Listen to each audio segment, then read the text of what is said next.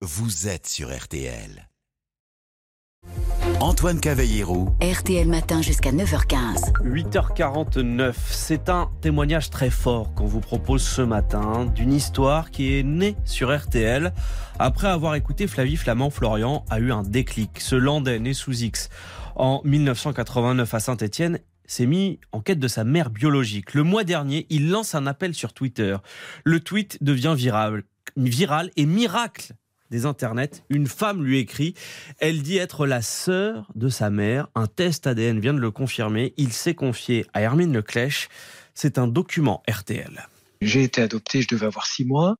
Et euh, bon, j'étais le seul petit garçon à la pommade. La vie a fait que, euh, voilà, j'ai grandi avec euh, avec plein de copains et copines, mais j'ai eu pas mal quand même de réflexions assez bêtes et méchantes, voire racistes sur ma couleur de peau, que ce soit à l'école élémentaire ou, au collège ou au lycée. Hein. Donc voilà. Et, ce qui s'est passé quelques années après, là, j'ai vu l'histoire d'Olivier Roustin, le, le, créateur de chez Balmain, de Balmain, et j'ai écouté son émission chez Flavie Flamand, chez, sur votre antenne, et j'ai décidé de téléphoner en fait, voilà, j'ai décidé de témoigner dans cette émission.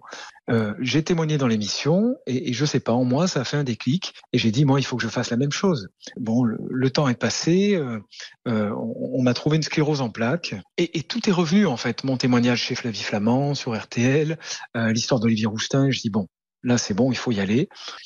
Et ensuite, ça en est suivi le tweet là en juin 2023. Parce que vous avez fait un tweet pour retrouver votre mère biologique, c'est ça? Oui, si vous voulez, euh, ce tweet, il n'était pas réfléchi du tout. Euh, j'étais en plein déménagement, j'étais, euh, j'avais mon dossier d'adoption qui n'était pas dans les cartons, bizarrement, et, je me suis dit tiens, t'as, pas souhaité la fête à, t'as pas souhaité bonne fête à, ta mère, Florian, c'est pas bien. et puis j'avais ce dossier d'adoption et je dit tiens, ben, je vais souhaiter une bonne fête à mes mamans.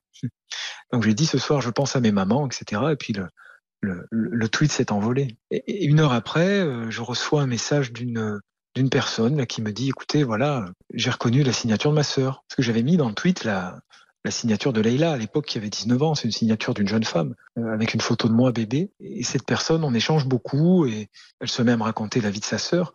Et la vie de sa sœur correspondait avec ce que j'avais dans mon dossier euh, l'âge, la taille, le poids, euh, l'origine, le pourquoi du comment. Un petit peu, j'avais quelques infos dans le dossier d'adoption.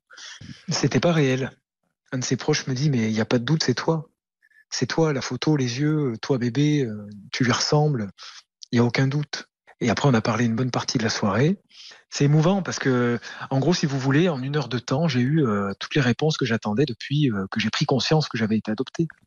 Et, donc, vous, vous, avez contacté Leïla ou, ce n'était pas possible? On s'est laissé du temps déjà pour digérer tout ça. Je lui ai téléphoné sans rien dire à personne. Je lui ai demandé, si elle était assise et, et je lui ai dit qu'on avait quelque chose en commun. Elle me dit mais c'est pas possible elle a, elle a compris tout de suite. On a échangé, on a ri, on a, on a plaisanté, on a pleuré, on, on s'est parlé. Voilà. Et là, il n'y avait pas encore les tests ADN, il n'y avait rien. Et on a eu les résultats là il y a trois jours. Euh, et, tout matchait, tout concordait, tout collait. Donc c'était, c'était, c'est totalement irréel, c'est fou, comme je le dis tout le temps, c'est fou. Comment est-ce que vous avez réagi? Euh, Je me suis effondré je me suis effondré en larmes, j'étais avec des amis et je les pauvres, je les ai zappés toute la soirée. Au fond de nous, on attendait peut-être cette confirmation scientifique. Et, voilà, donc je me suis effondré en larmes et j'ai pas dormi de la nuit. D'ailleurs, ça fait trois jours que je ne dors pas euh, parce que je me revois, euh, je me revois ado, je me revois gamin, je me revois adulte, à chercher sur les forums internet pendant des nuits et des nuits. adoption Saint-Étienne 89, voilà. Si, si quelqu'un avait lancé une bouteille à la mer pour me retrouver, ou, voilà, ça c'est un souvenir qui est très douloureux.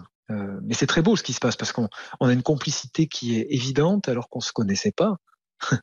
Et pourtant, voilà, c'est ma mère, mais biologique, mais, mais on se connaissait pas. On s'est téléphoné, tout était absolument naturel. Et, donc on va voir. Je, pense qu'avec le temps, on se rencontrera. Oui, bien sûr. On, euh, en a envie au fond de nous, mais il y a encore quelques petites étapes à régler avant.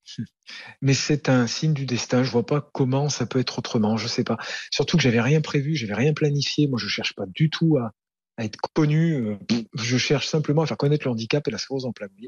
Et là, je me suis dit, allez, je vais parler de moi euh, de manière plus personnelle. Et, et ben voilà. et là, je vous parle et je réalise pas du tout. C'est fou. Et votre, votre maladie a joué un rôle, un déclic aussi a aidé à euh, alors déjà, il faut savoir que sans cette maladie, j'aurais pas de compte Twitter. Déjà à la base, c'est vrai, hein, c'est tout est lié à cette sclérose en plaques. C'est complètement dingue ça aussi parce que j'avais créé ce compte Twitter quand j'avais été harcelé au travail pour sensibiliser. Voilà. Et il est anonyme mon compte à l'époque. Je m'appelais Eric T. Et Eric, c'est le prénom que les sages-femmes m'avaient donné à la maternité. Voilà, puis après j'ai levé l'anonymat, mais oui, sans, sans la sclérose en plaques, j'en serais pas là. Je pense que j'aurais pas eu autant de. c'est vrai, je pense que j'aurais pas eu autant d'impact sur Twitter. Et après toute cette histoire, est-ce qu'il y a un message important que vous avez envie de faire passer?